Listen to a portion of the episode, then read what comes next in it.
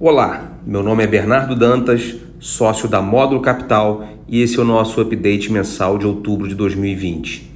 No mês, o fundo Módulo 1 FIC-FIA apresentou rentabilidade de menos 1,8%, comparado a menos 0,7% do Ibovespa e 1,1% do IPCA mais o yield do IMAB 5+. No acumulado do ano, o fundo rendeu menos 11,7%, comparado a menos 18,8% do Ibovespa. Em outubro, destacamos o aumento da aversão ao risco nos mercados em decorrência do avanço da segunda onda da Covid-19 na Europa, com implementação de restrições à circulação e à abertura do comércio não essencial. O aumento dos casos da doença nos Estados Unidos que atingiu 100 mil casos diários de contaminação, e o impasse em Washington nas negociações por novos estímulos fiscais também contribuíram para o movimento de aversão ao risco. Com isso, as principais bolsas mundiais fecharam em queda pelo segundo mês consecutivo. Brasil. Com a aproximação das eleições municipais de 15 de novembro e a disputa política pela sucessão da presidência da Câmara de Deputados, os trabalhos no Congresso ficaram paralisados devido a uma obstrução dos partidos da oposição e da base do governo. Com isso, a Comissão Mista de Orçamento, CMO, não foi instalada, atrasando a aprovação das normas que regulam os gastos públicos para o próximo ano, o que tende a afetar a sua execução em 2021. A delicada situação fiscal do país e a pressão para uma expansão dos gastos com políticas sociais continuam no radar dos investidores. Segundo o FMI, a dívida bruta brasileira deve passar de 100% do PIB em 2020 e a sua estabilização não deve ocorrer antes de 2025.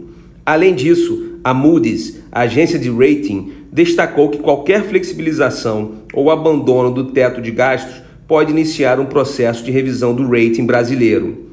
Como esperado pelo mercado, o cupom manteve a taxa Selic inalterada em 2% ao ano. Mercado externo. As bolsas americanas tiveram mais um mês de queda puxadas pelo avanço da Covid-19 no país, com recordes diários de contaminação, novos lockdowns parciais na França, Alemanha, Inglaterra, Espanha e Itália além das incertezas com a eleição presidencial americana e o novo pacote de estímulos fiscais. Como resultado, o Dow Jones e o S&P caíram 4,6% e 2,8%, respectivamente. O índice Nasdaq, que tem um peso maior das empresas de tech, teve uma queda de 2,3%. Portfólio e atribuição. No mês de outubro, as maiores contribuições vieram de financeiros diversos com Bradesco e Mercado Livre, bens de capital com Tupi, commodities com Gerdau e Vale com mais 0,6%, mais 0,3% e mais 0,2%, respectivamente.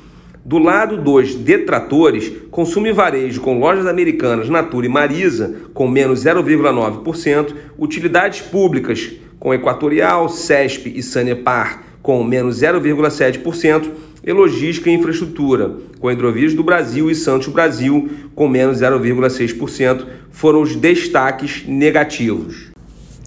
Apesar das incertezas com relação ao resultado da eleição americana e a sua judicialização, o avanço da segunda onda da Covid e a delicada situação fiscal do Brasil, seguimos com uma exposição de aproximadamente 95% pois acreditamos que o retorno implícito do portfólio é suficientemente alto para compensar os riscos.